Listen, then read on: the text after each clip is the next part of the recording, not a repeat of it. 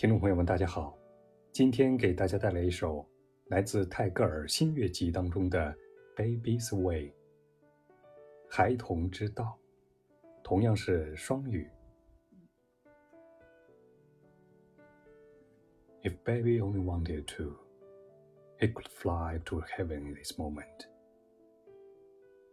It is not for nothing that it does not universe. He loves to rest his head on mother's bosom. I cannot ever bear to lose sight of her. Baby knows all manner of wise words, though few on earth can understand their meaning. It is not for nothing that he never wants to speak. The one thing he wants is to learn mother's words from mother's lips. That is why he looks so innocent. Baby had a heap of gold and pearls, yet he came like a beggar unto this earth. It is not for nothing he came in such a disguise. This dear little necked mendicant pretend to be utterly helpless so that he may beg for mother's wills of now. Baby was so free from every tie in the net of this teeny crescent moon. It was not for nothing he gave up his freedom. He knew that there is room for endless joy in mother's little corner of her heart, and it is sweeter far than liberty to be called and pressed into her dear arms. Baby never knew how to cry. He dwelt in the land of perfect bliss.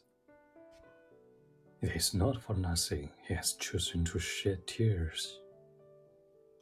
Though with a smile of his dear face he draws mother's yelling heart to him yet his little cries over teeny troubles wave the double bond of pity and love.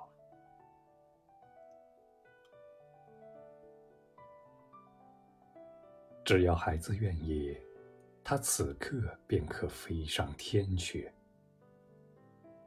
他之所以不离开我们，并不是没有缘故。 他爱把他头倚在妈妈的胸间。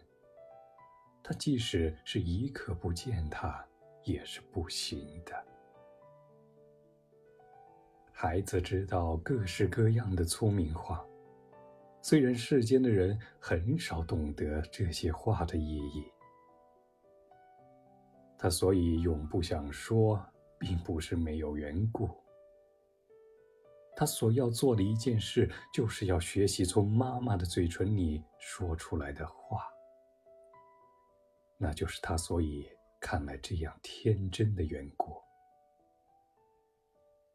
孩子有成堆的黄金与珠宝，但他到这个世界上来，却像一个乞丐。他所以这样假装起来，并不是没有缘故。这个可爱的小小的裸着身体的乞丐，所以假装着完全无助的样子，便是想要祈求妈妈的爱的财富。孩子在纤小的新月的世界里，是一切束缚都没有的。他所以放弃了他的自由，并不是没有缘故。他知道有无穷的快乐藏在妈妈的心的小小一隅，被妈妈亲爱的手臂所拥抱，其甜美胜过自由。孩子永不知道如何哭泣，他所居住的是完全的乐土，他所以要流泪。并不是没有缘故。虽然他用了可爱的脸儿上的微笑，引逗得他妈妈的热切的心向着他，然而，他的因为细过而发的小小的哭声，却变成了怜与爱的双重袋子。